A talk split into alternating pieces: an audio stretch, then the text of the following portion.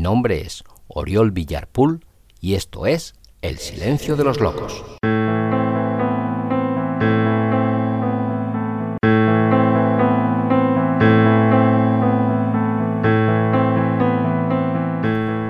Hola, hola, hola.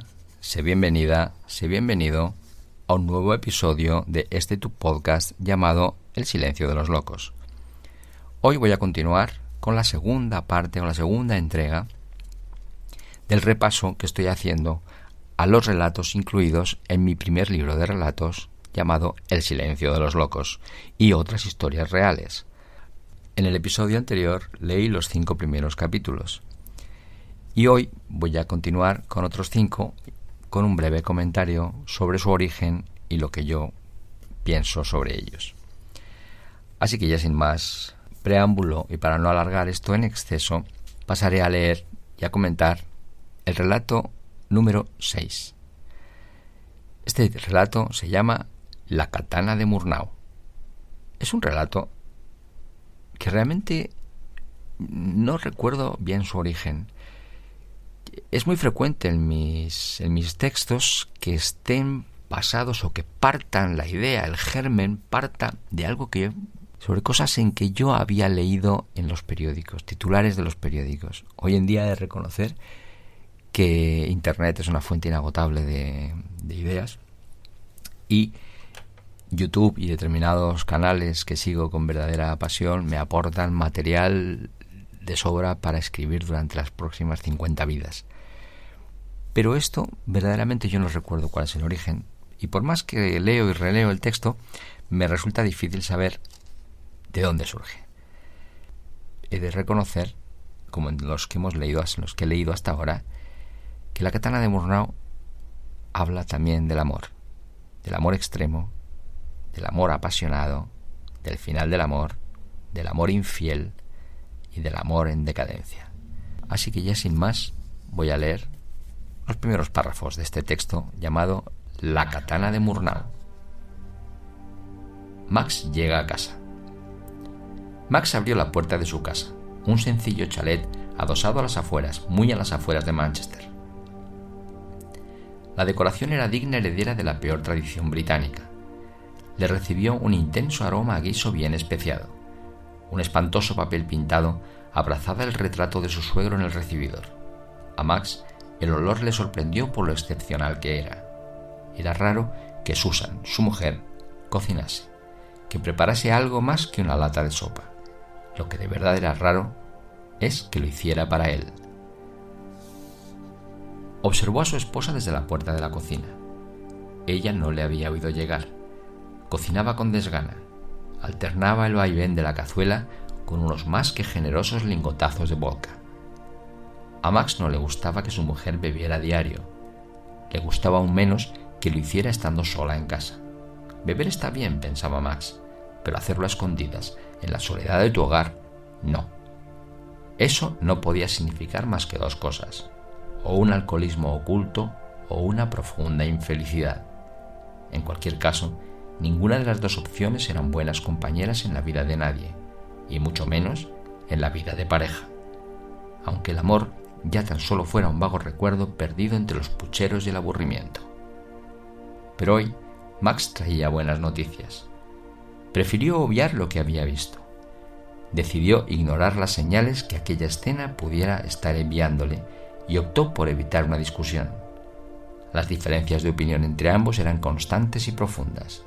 Cualquier asunto, por nimio que éste pudiera ser, podría acabar convirtiendo su noche en un campo de batalla. Una guerra en la que no sobrevivirían más que el odio y el rencor. Su relación hacía ya mucho que había dejado de ser mala para ser inexistente.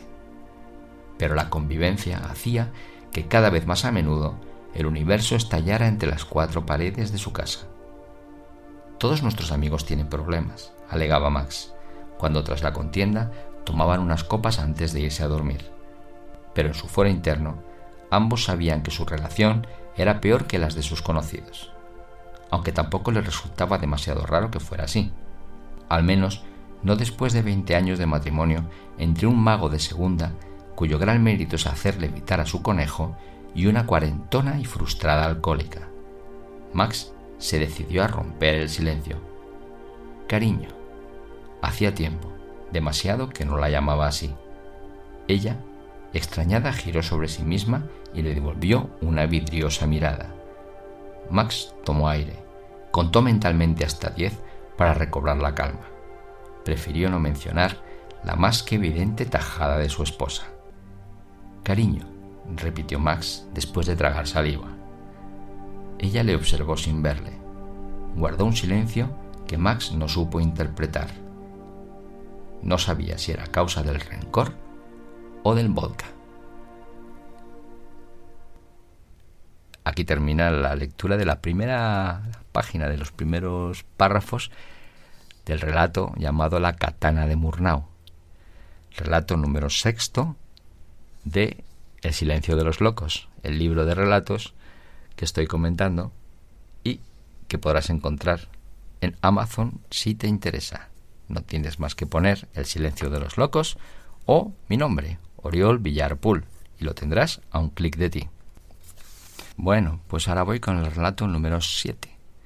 Es un relato bastante irreverente, pero que en el fondo trata de unos personajes a los que tengo bastante cariño que creo que en el fondo, a pesar de todos los despropósitos que aquí que allí ocurren, creo que salen bastante bien parados. Quizá no todos, o unos más que otros. Es una historia puramente ficticia. Si has escuchado Un lazo sagrado, pues está un poco en esa línea del exceso y del humor. Yo creo que lo mejor es que lea la primera página y que tú elabores tus propias opiniones. Así que vamos allá. Un tipo relativamente normal. Julián era un tipo relativamente normal. No había leído un libro en su vida, bebía cerveza en exceso, adoraba las peleas de perros, las apuestas ilegales y el porno. Era un tipo relativamente normal. Nunca agradecía ningún favor a nadie. En sus vecinos no veía más que una legión de imbéciles en deuda con él. Era un tipo relativamente normal que miraba la televisión a todas horas sin saber nunca qué veía. Si en la pantalla no había al menos dos mujeres, tres hombres o cuatro animales practicando alguna variedad de sexo, a Julián no le interesaba en absoluto. Julián era incapaz de retener nada de lo que veía en la pantalla. Era obsesivo y también disperso. La mujer que le atendía unas cuantas horas al día se llamaba Pastora. Cuando lo veía ahí, sentado y ausente frente a la tele, no podía imaginar en qué coño estaría pensando Julián, si es que alguna vez pensaba en algo. ¿Quieres que te diga yo en qué piensas, hijo de puta? dijo Rocío. Rocío era la encargada de preparar la cena a Julián. También se ocupaba de lavarlo, de vestirlo y desvestirlo, de acostarlo y también de pararle la mano. En mi culo, en eso es en lo que piensas, muy cabrón. En su cabeza solo hay lugar para eso, pues lo lleva claro. Antes me quemo las tetas con la vitrocerámica que dejar que esa babosa inmamable me ponga la mano encima. Como si no tuviera bastante con ver cómo se pone bravito cuando le lavo. Será gonorrea el cabrón. Julián era relativamente normal. Solo se levantaba de la cama cuando Pastora lo echaba de allá patadas. Arrancaba las sábanas para lavarlas con lejía el único modo de hacer desaparecer manchurrones tan variados. El espectáculo era tal que en manos de un buen marchante aquellas telas hubieran hecho un buen papel en las paredes del MoMA. Mira que le tengo dicho que no se arranque el pañal, pero que si quieres. Julián era relativamente normal. No se cambiaba de ropa nunca y bajo ningún concepto. Pastora se la robaba cuando él aún dormía, la metía en una bolsa de plástico y la tiraba a la basura. Al despertar, encontraba sobre la butaca unos pantalones nuevos, camisas que aún conservaban los alfilares y gallumbos sin restos orgánicos. Julián montaba en cólera. Entonces, Pastora cerraba la puerta de la cocina, subía el volumen del transistor y esperaba a que se le pasara el cabreo. Cuando Julián terminaba de insultarla, Pastora subía las persianas, servía el desayuno a Julián y hacía la habitación. Tras un tazón de café con leche y cuatro sobaos, Pastor hacía cuatro carantoñas a Julián, lo vestía y lo largaba a la calle. Así conseguía librarse de él hasta el mediodía. Julián era un tipo relativamente normal. Tenía el colesterol por las nubes, fumaba a todas horas y le gustaba el café bien cargado. Solo quería comer fritangas. Le daba igual si eran hamburguesas, salchichas, chorizos, chuletas o casquería. Lo único que a Julián le importaba era que lo que le prepararan para comer fuera graso y de cerdo, sobre todo con mucha grasa y con muchas especias. Por fortuna la cocina era cosa de pastora, y ésta trataba de cuidar la dieta de Julián. No lo hacía porque sintiese la más mínima simpatía por él. A Pastora solo le preocupaba conservar su puesto de trabajo lo más posible. Preparaba verduras, legumbres, potajes, sopas, pescado, etc. Todo mierdas por el estilo, como siempre se ocupaba de precisar Julián.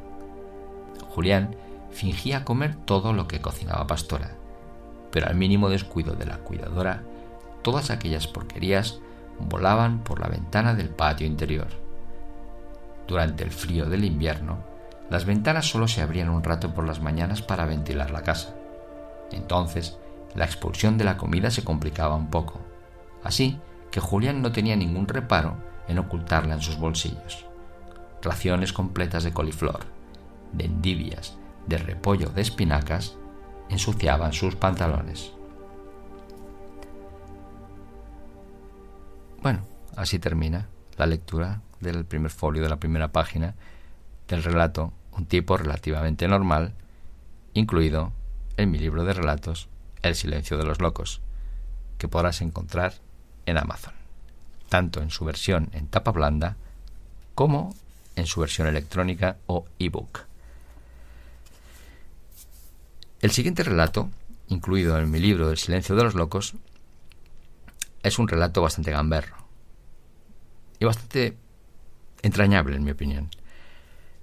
Como en realidad yo creo que casi todos les ocurre un poco lo mismo. Tienen una parte gamberra, una parte un poco irreverente, una parte un poco salvaje, pero en el fondo esos personajes, incluso por aparentemente despreciables, despreciables que puedan resultarnos, tienen un cierto encanto, un cierto, como diría yo, pues empatizar en cierto modo con ellos. En algunas cosas, evidentemente, en otras es como para darles una bofetada.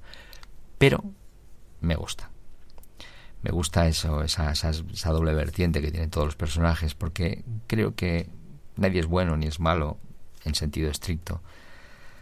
Conocí a alguien hace tiempo que nuestras conversaciones siempre derivaban en discusiones a la hora de hacerle entender siempre que entre el blanco y el negro existía la escala de grises, una escala de grises que puede ser todo lo amplia y todo lo rica que uno quiera y que uno pretenda aceptar.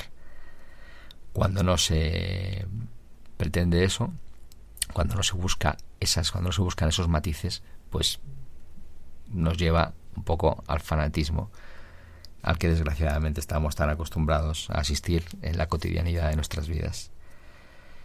Y cuando no se está dispuesto a aceptar esos matices, esas pequeñas diferencias que nos, pequeñas o grandes, pero diferencias que nos diferencian, valga la redundancia, que nos distancian o nos separan o nos distinguen de los demás, pues entonces no somos capaces ni de disfrutar de esas relaciones, ni de asimilar las etapas de la vida que van transcurriendo, como es el caso de lo que le pasa a la Yoli en un lazo sagrado, en mi opinión, es lo que le pasa. Probablemente a lo mejor tú como espectador, como lector, tienes otra versión diferente, pero yo creo que en el fondo es lo que le ocurre. Y en el caso de Al calor de la ley, que es el relato que voy a leer ahora, que es el número 8 de los relatos incluidos en el silencio de los locos, pues es un individuo como tantos que yo he conocido a lo largo de mi vida, tipos que tienen su parte entrañable y su parte deleznable o más que deleznable en el caso de Agus, que es el protagonista de este relato, es en cierto modo es su parte patética. Pero bueno, voy a leer la primera parte, el primer folio, y llega tú a tus propias conclusiones. Dice así. La ciudad estaba abarrotada. Siempre ocurría a esa hora de la tarde. La lluvia había llegado a traición y la gente corría para no mojarse Decenas de jóvenes madres regresaban a casa, corrían extenuadas, lo hacían con la abnegación de que no puede hacer otra cosa. Cruzaban de una acera a otra esquivando un tráfico insultante. Ellas fingían no escuchar nada y distraían a los niños ante tanta furia. Sin fuerzas, cargaban con el fruto de un amor ya muerto y apenas enterrado. Los niños rompían sus gargantas tras un día en la jungla. Agus, retenido en su BMW, fantaseaba con tórridas aventuras, con encuentros apasionados con esas hembras aceleradas que sin saberlo tanto presionaban su bragueta. Agus fumaba con desinterés. Con las volutas de humo de su cigarrillo formaba unos aros imperfectos, formas que apestaban el interior de su flamante vehículo.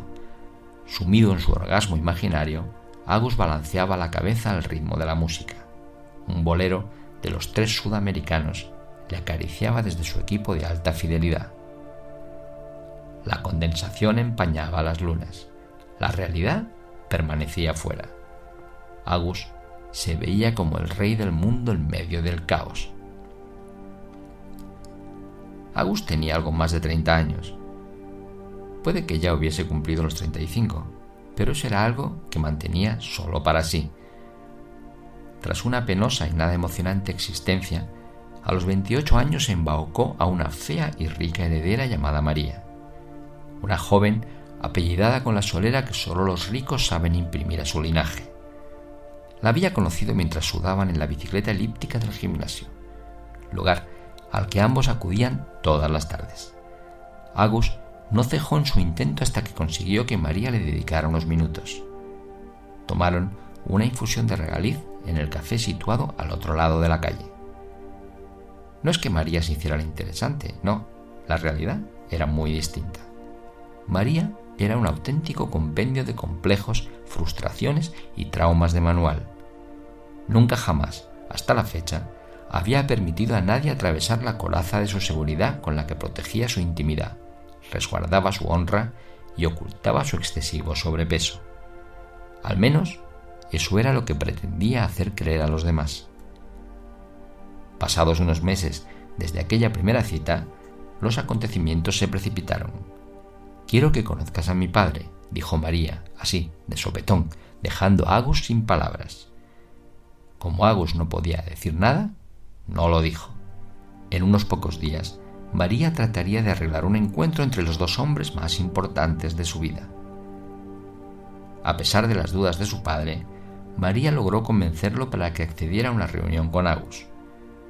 Ella comenzaba a sentir ciertas mariposas en el estómago y su padre una más que inquietante curiosidad por Agus. Le intrigaba ese sujeto sin pasado que de la nada había aparecido para acabar con la soltería de su hija. No tenía ninguna duda de que también trataría de llegar hasta su patrimonio.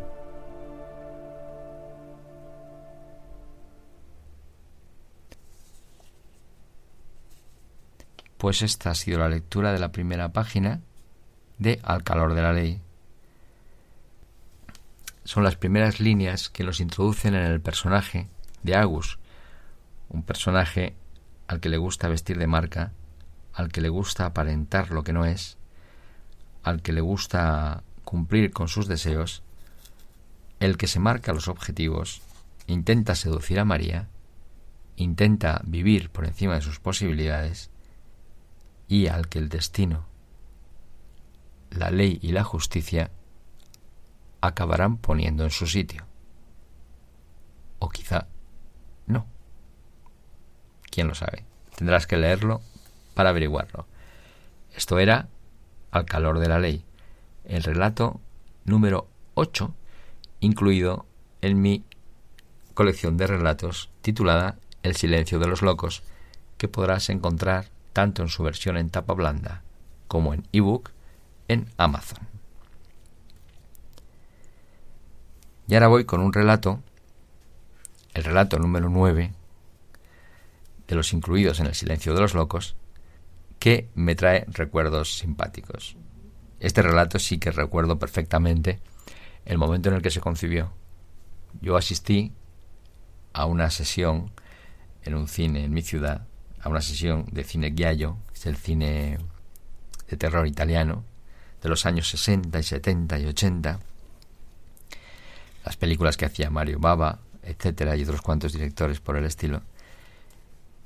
Yo no es que sea especialmente aficionado al género, pero eh, soy aficionado al cine, por lo tanto me pareció interesante acercarme hasta aquella sala para ver qué es lo que proyectaban y cómo construían y cómo desarrollaban las historias de terror, un género que sí que me gusta, los italianos, en un tipo de cine que a mí nunca me ha interesado especialmente, quizá por un excesivo subrayado en todo, por un exceso en casi todo. Pero allí me fui. Asistí a la proyección rodeado de adolescentes excitados y disfruté de la película porque realmente la película era para disfrutarla. De hecho, años después, cuando estaba revisando este texto, volví a ver la película.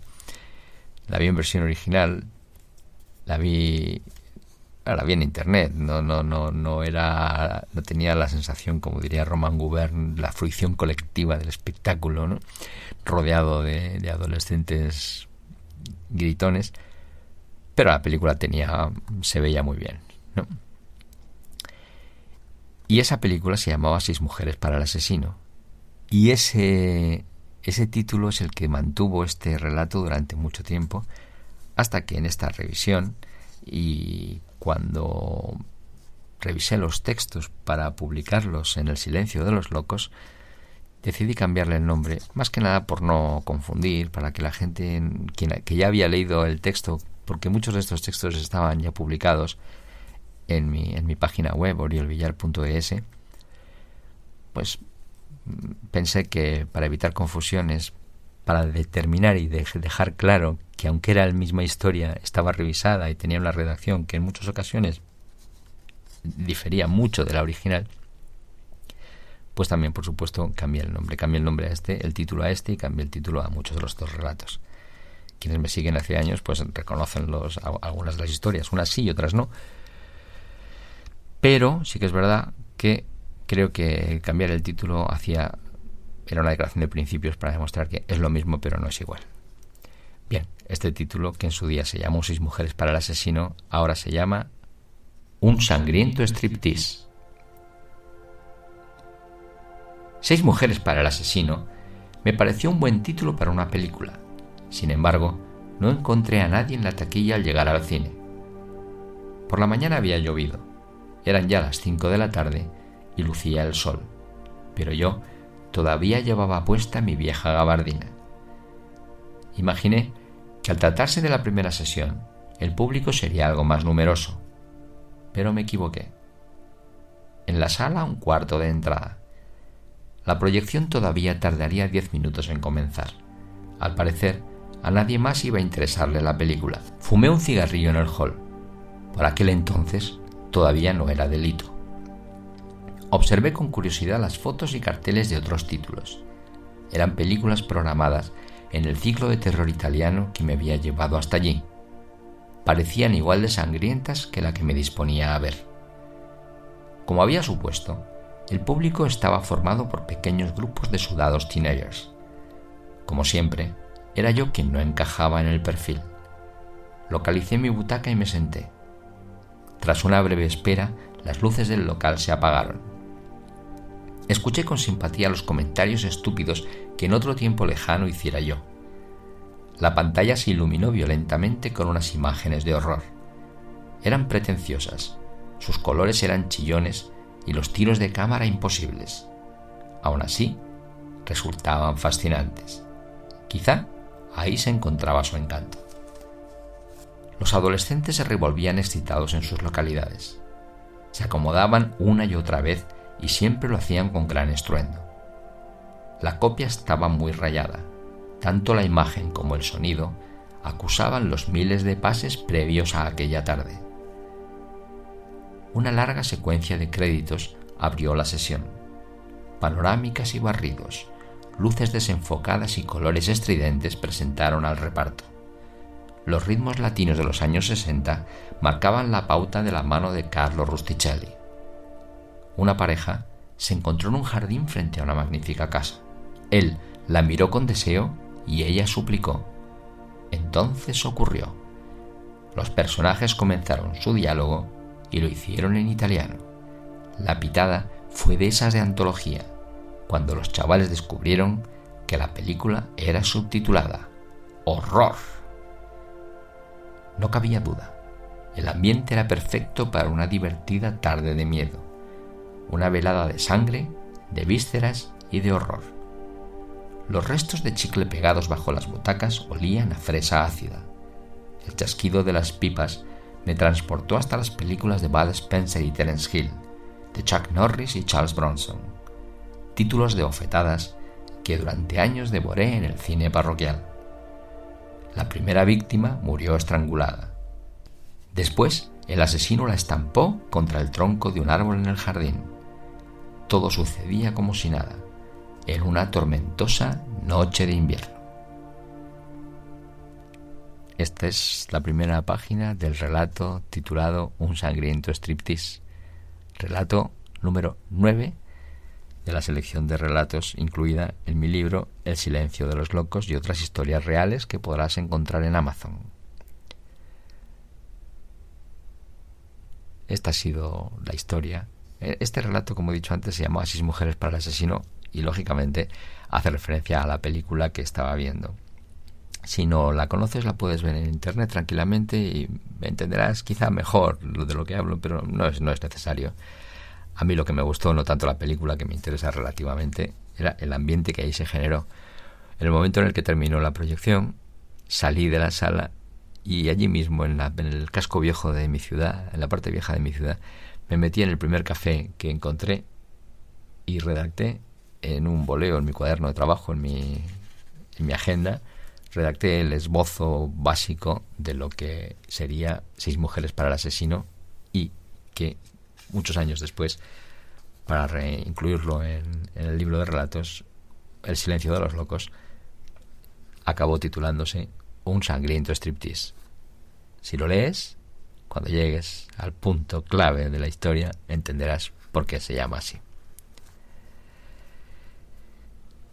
Y otro relato que tiene que ver con recuerdos de este llano de mi infancia, como podía ser la tarde del diluvio, este ya está ambientado más en mi adolescencia, en los tiempos del instituto, en la ciudad en la que yo vivía, una ciudad que hoy en día tiene más luz, pero que en aquella época,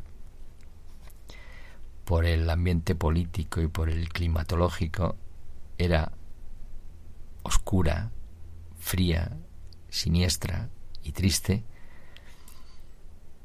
donde no era difícil encontrarte con cuerpos asesinados por la violencia terrorista por las calles, cuando no era difícil encontrarte patrullas de la policía recuperando cadáveres de drogadictos en los baños públicos, pues en una ocasión me encontré en una pequeña placita muy parisina de un barrio de mi ciudad me encontré una escena que me impactó bastante, que hace referencia a esto que estaba contando.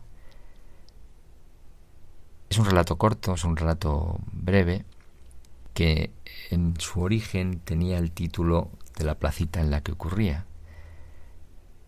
Eh, se llamaba la Plaza de Pinares, es una plaza de mi ciudad.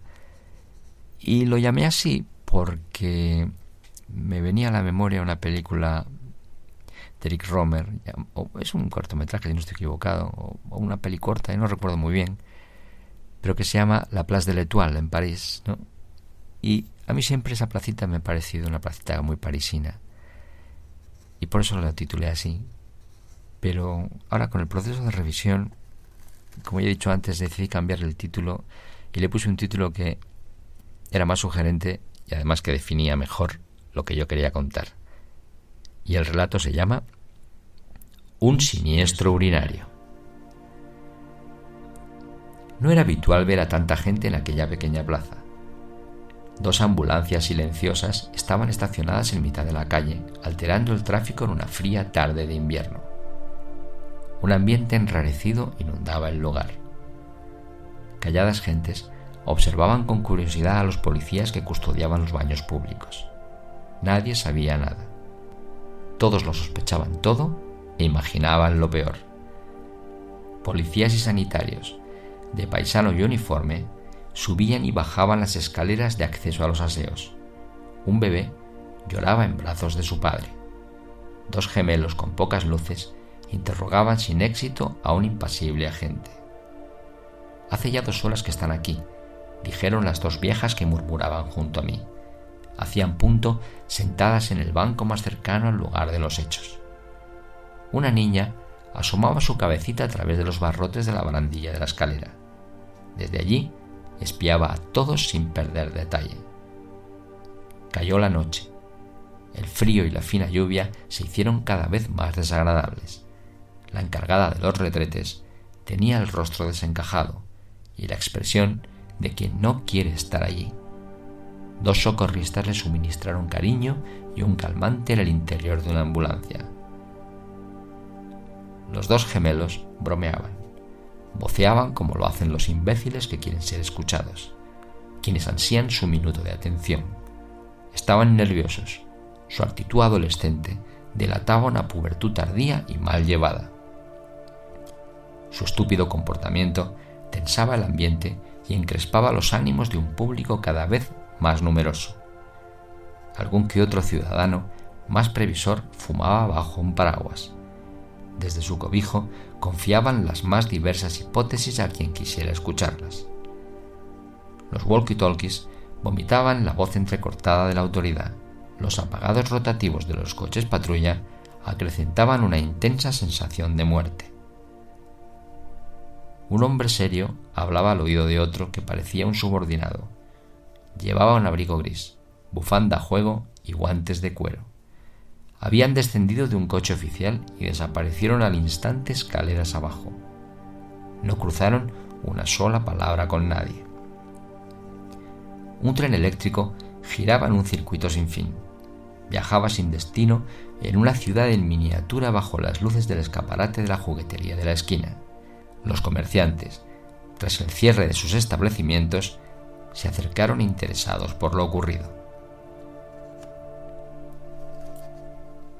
Pues aquí dejo la lectura de Un siniestro urinario, el episodio, mejor dicho, el relato número 10 de la colección de relatos titulada El silencio de los locos, que podrás encontrar en Amazon tanto en su versión ebook como en tapa blanda. Y para no extender demasiado este programa en el que estoy repasando los relatos incluidos en mi libro El silencio de los locos y otras historias reales, lo voy a dejar aquí, de manera que espero que te haya interesado, que te haya gustado, que te haya suscitado el interés. Si quieres saber más de mí, no tienes más que ir a la página web oriolvillar.es. Si te interesa el libro, no tienes más que ir más, no tienes más que ir a Amazon y poner El silencio de los locos o poner mi nombre, Oriol Villarpool. Y espero que te haya gustado y nos vemos muy pronto en la tercera y última parte en la que repasaré los relatos incluidos en El silencio de los locos. Así que un abrazo y que seas lo más feliz que te sea posible.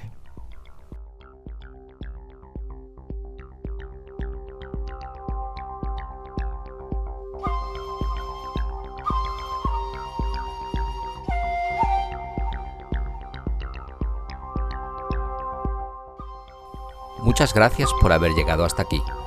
Recuerda que si te apetece saber más de mí o conocer mejor lo que escribo, puedes y debes visitar mi web www.oriolvillar.es. Allí encontrarás relatos, poemas, textos teatrales, guiones de cine, artículos y muchas cosas más.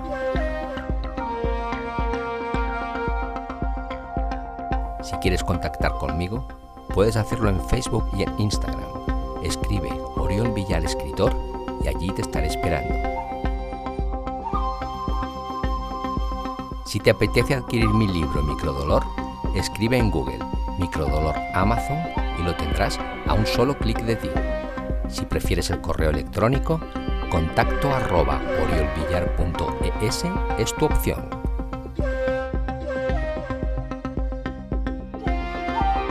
Queridos, queridas, esto ha sido todo por hoy. Espero que el episodio te haya gustado y si así ha sido, Compártelo en tus redes sociales para que otros puedan disfrutarlo igual que tú has hecho. Y nunca olvides que la belleza es la otra forma de la verdad.